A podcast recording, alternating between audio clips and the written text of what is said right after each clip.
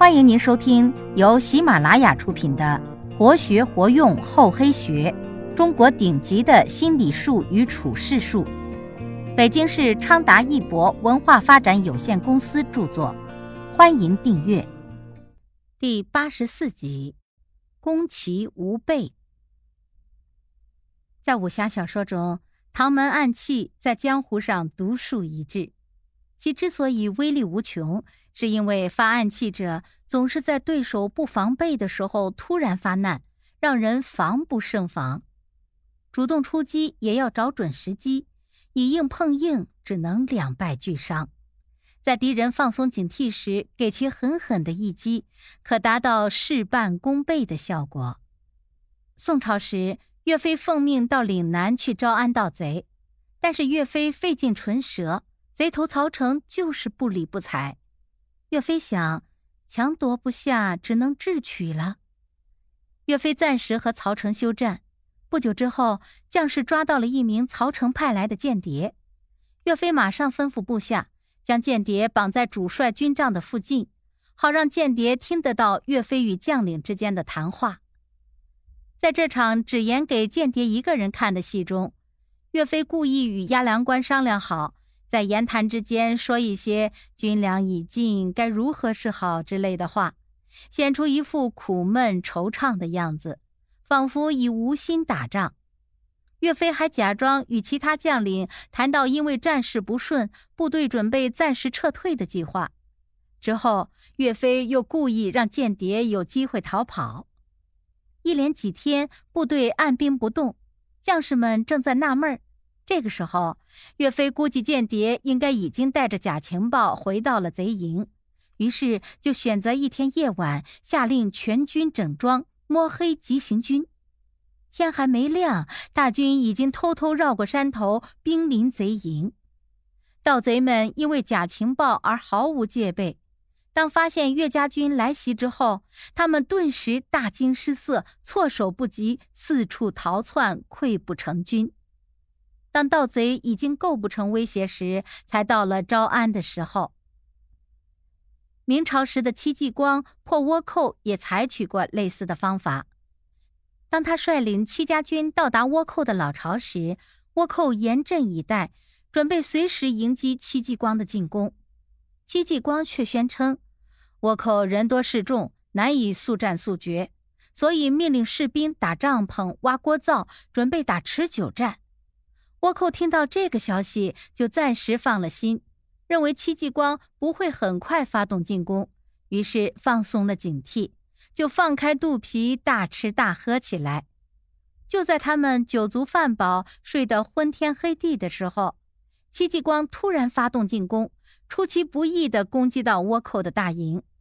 原来他之前的行动完全是在放烟幕弹，是想麻痹倭寇，让他们放松警惕。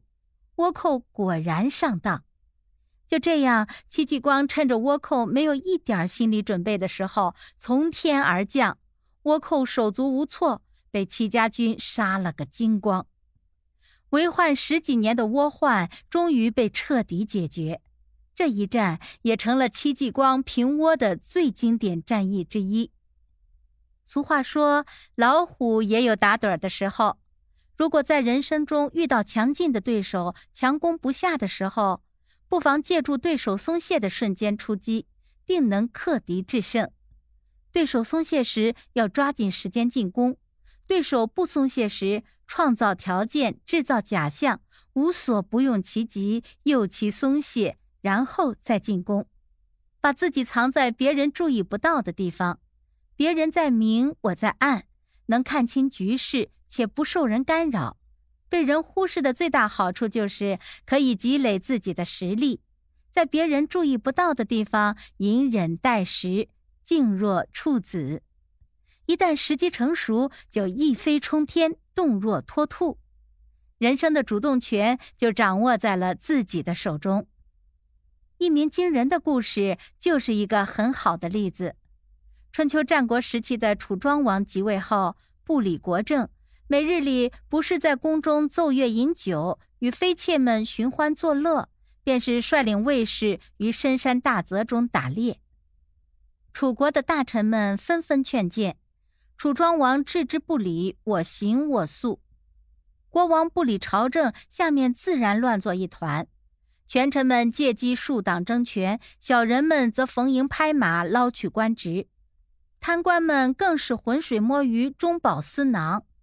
楚国的政治一下子陷入了混乱无序的状态。楚国的大夫伍举实在忍不住了。他决定入宫觐见。他入宫见到楚王时，楚庄王正一边喝着美酒，一边听乐师们奏乐。见到武举，楚庄王问道：“大夫是想喝美酒，还是要听音乐啊？”武举笑道：“臣既不想喝酒，也不想听音乐，而是听人们说大王智慧过人，所以想请大王猜个谜语。”在楚国的一座高山上停落一只大鸟，它羽毛五彩缤纷，异常华丽。可是三年来，它既不鸣叫，也不飞走。臣实在不明白其中的原因。楚庄王沉思片刻，说道：“这不是一只平凡的鸟，它三年不鸣，是在积蓄自己的力量。”三年不飞，是等待看清方向。这只鸟不鸣则已，一鸣惊人；不飞则已，一飞冲天。你去吧，你的意思我都明白了。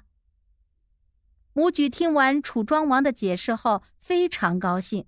他知道了，国王是很有头脑的人，他是在等待时机，而绝不是一个沉溺酒色的荒淫君主。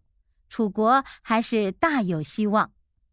几个月过去了，楚庄王不但没有丝毫改变，反而更加荒淫无度。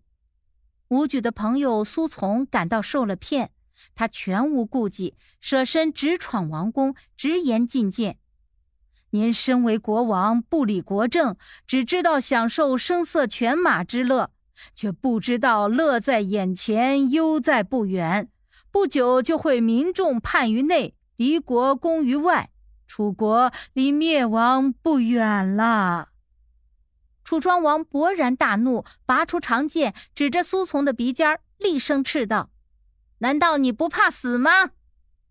苏从凛然正色道：“假如我的死能让君王悔悟，能让楚国富强，我的死就是值得的。”楚庄王看了苏从半晌，忽然扔下剑道：“我等的就是大夫这样忠于国家、不怕死的栋梁。”他挥手斥退舞女，与苏从谈论起楚国的政务。